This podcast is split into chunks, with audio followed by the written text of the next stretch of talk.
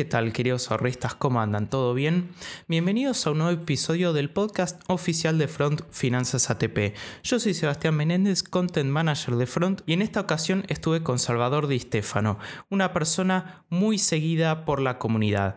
Para los que no lo conocen, él es economista, es analista de negocios, conferencista y columnista, entre varias otras facetas. Y con él estuve hablando qué nos espera de cara a este 2023 para Argentina y sobre todo para las elecciones, ya que son de carácter presidencial. Así que sin más, los dejo con el episodio.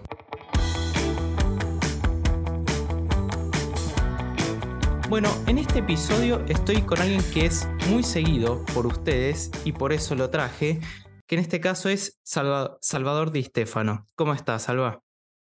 ¿Cómo estás? ¿Todo bien? Muchas gracias por la convocatoria. No, por favor. Eh, agradecerles también a, ustedes por, por, haberlo pedido, porque también hay un, un, tema así en especial que estuvieron también preguntando mucho, que es el tema así de las elecciones, un poco que estuvo pasando con el Merval, así que vamos a ir de a poquito. Así que ya para iniciar estas preguntas que preparé, la primera es, eh, ¿cuál crees vos que es el mayor problema que tiene la Argentina de acá hasta las elecciones? Mira, el mayor problema que tenemos es que Argentina no tiene superávit fiscal, con lo cual el, tener déficit implica tener que financiarlo.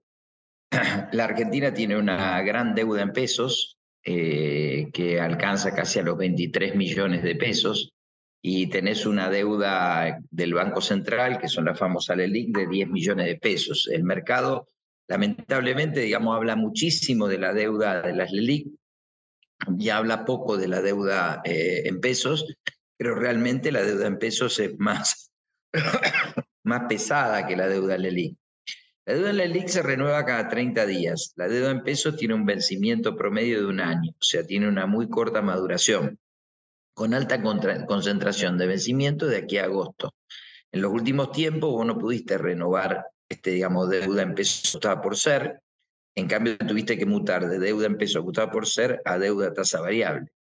Y la característica de deuda tasa variable que generalmente se coloca a 30, 60, 90 días.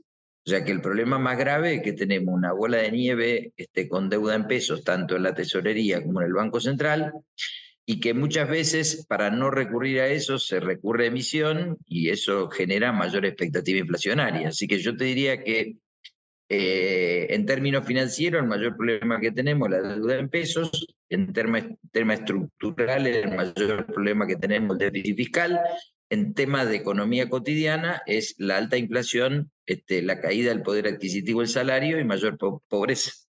Claro, qué interesante esto que decís de que mencionás más que nada la, la, deuda en pesos por sobre las de LIC como, el, como problema mayor, ¿no?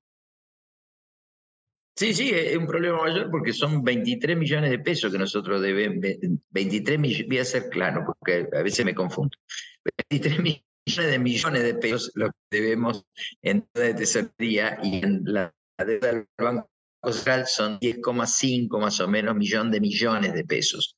Entre los dos son 130 mil millones de dólares, o sea que una deuda que si em, el gobierno no puede este, renovarla, va a tener que emitir. En el caso de la LELI, como vos la relación es una relación B2B, o sea, digamos, es Estado-Banco, generalmente siempre no hay miedo a la hora de renovar en la relación eh, eh, deuda de tesorería-mercado, no, eh, hay más actores. Está el sector público, que tiene una parte de esa deuda, están los bancos y están los actores privados. Claro. O sea que si vos pegás un rebalón con la deuda de tesorería, este, la que te queda es recurrir a la emisión. Y cuando recurrir a la emisión, todos sabemos que este, digamos, este, eso es inflacionario. Por otro lado, Argentina no está recibiendo inversiones y el saldo de la balanza comercial es muy amarrete.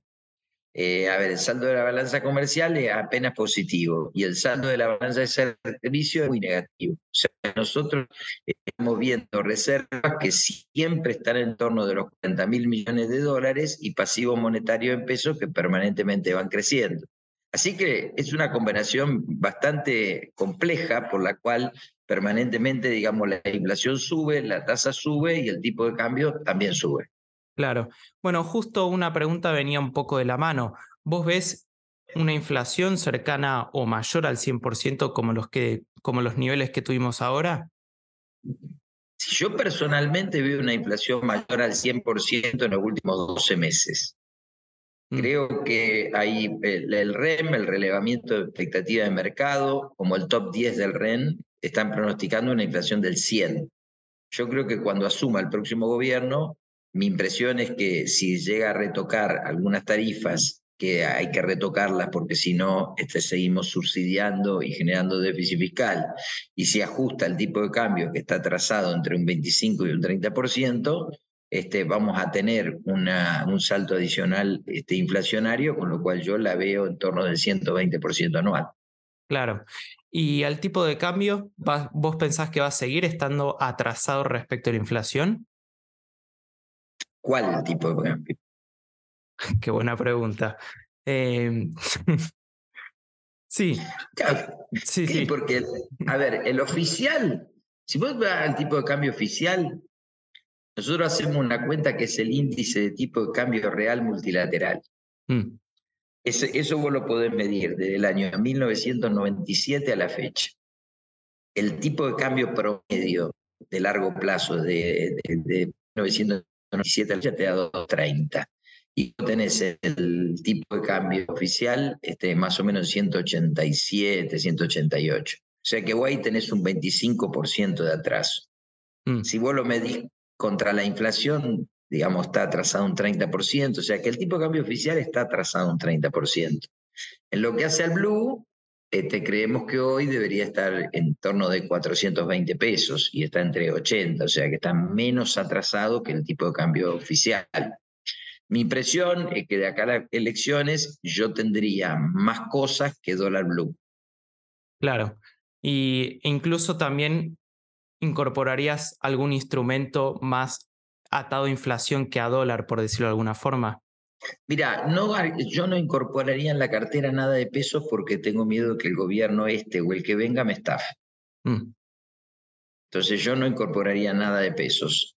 O tengo dólar billete o tengo cosas. Claro. Dentro de las cosas, si vos sos empresario, vienes de cambio. Este, si estamos hablando de alguien que tiene mucha plata, compraría bien muebles. Y si hablando de alguien que tiene mucha, mucha plata, y bueno, yo compraría bonos y acciones. Mi impresión, bonos en dólares, bonos soberanos, no bonos en pesos. Bonos soberanos en dólares y fundamentalmente acciones. Y dentro de las acciones compraría las acciones energéticas. Transportadora Gas del Norte, Transportadora Gas del Sur, IPF, Vista, Pampa Energía. Me parece que esas acciones están para destacarse porque Argentina tiene este, una perspectiva positiva en el ambiente energético. Estamos haciendo obras muy importantes que podrían vehiculizar gas por todo el territorio de la Argentina y generar mayor flujo de fondos a un montón de empresas. Entonces me parece que por ahí estaría bueno, pero yo eh, prefiero tener en cartera menos dólares de billete y más cosas.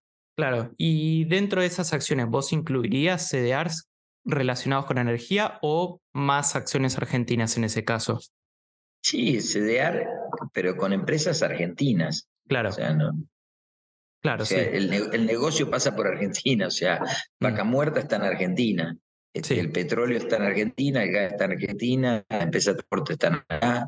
Pues fíjate, TGN, TGN si, si mañana se haría el gasoducto Saliqueló San Jerónimo, primero hay que terminar el, el, el Saliqueló, este, vos con TGN exportarías por, por eh, agua y exportaría a Uruguay, Bolivia, Brasil, este, Chile, tiene un potencial ese, esa transportadora enorme, la mm. transportadora que hoy no gana dinero y que si llegara a pasar a positivo te dejaría una utilidad muy importante.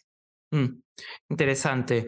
Y después, una de las últimas cosas que te quería preguntar, que lo mencionaste un poquito ahí al pasar y en una de tus últimas columnas, que es que de alguna forma el sistema financiero está entre comillas, al servicio del Estado. ¿Cómo lo definirías eso? Es muy fácil, vos tomás la cantidad de depósito que tiene el sistema y te fijas cuánto le presta al sector privado y, no le presta ni el 40% de los depósitos. Si mira la liquidez de los bancos, bueno, la mayor parte de la liquidez está volcada en instrumentos del Estado. Con lo cual los bancos son un brazo del Estado para financiar el déficit. Claro, y ahí es... Eh, a ver, perdón. No, un poco, digamos, como resumen, digo, la, en la Argentina hay que dejarse de pavada. O sea, vos lo que te necesitas es ir a lo estructural. En lo estructural vos tenés que tener superávit fiscal. ¿Qué significa el superávit fiscal para no confundir a la gente? Ingresos menos egresos, eso te da un resultado primario. Después le resta los intereses y eso te queda, este, digamos, superávit fiscal. Nosotros necesitamos tener superávit fiscal. ¿Por qué? Porque si nosotros pagamos todos los intereses de lo que debemos, el stock de deuda te queda a nominal, no te crece nunca. Y si vos sos un país que pagás los intereses de todo lo que debes, en algún momento van a venir inversiones, en algún momento el país va a crecer. Si vos este, empezás a crecer, el PBI aumenta y como el stock de deuda no crece porque vos pagaste los intereses, la relación deuda-PBI disminuye y se te arrima un montón de gente a querer prestarte más dinero. Por otro lado, si vos tenés superávit fiscal, no necesitas pedir crédito en pesos al mercado, con lo cual liberarías a los bancos de la obligación de prestarle al Estado y los bancos em, comenzarían a pelearse por prestarle al privado.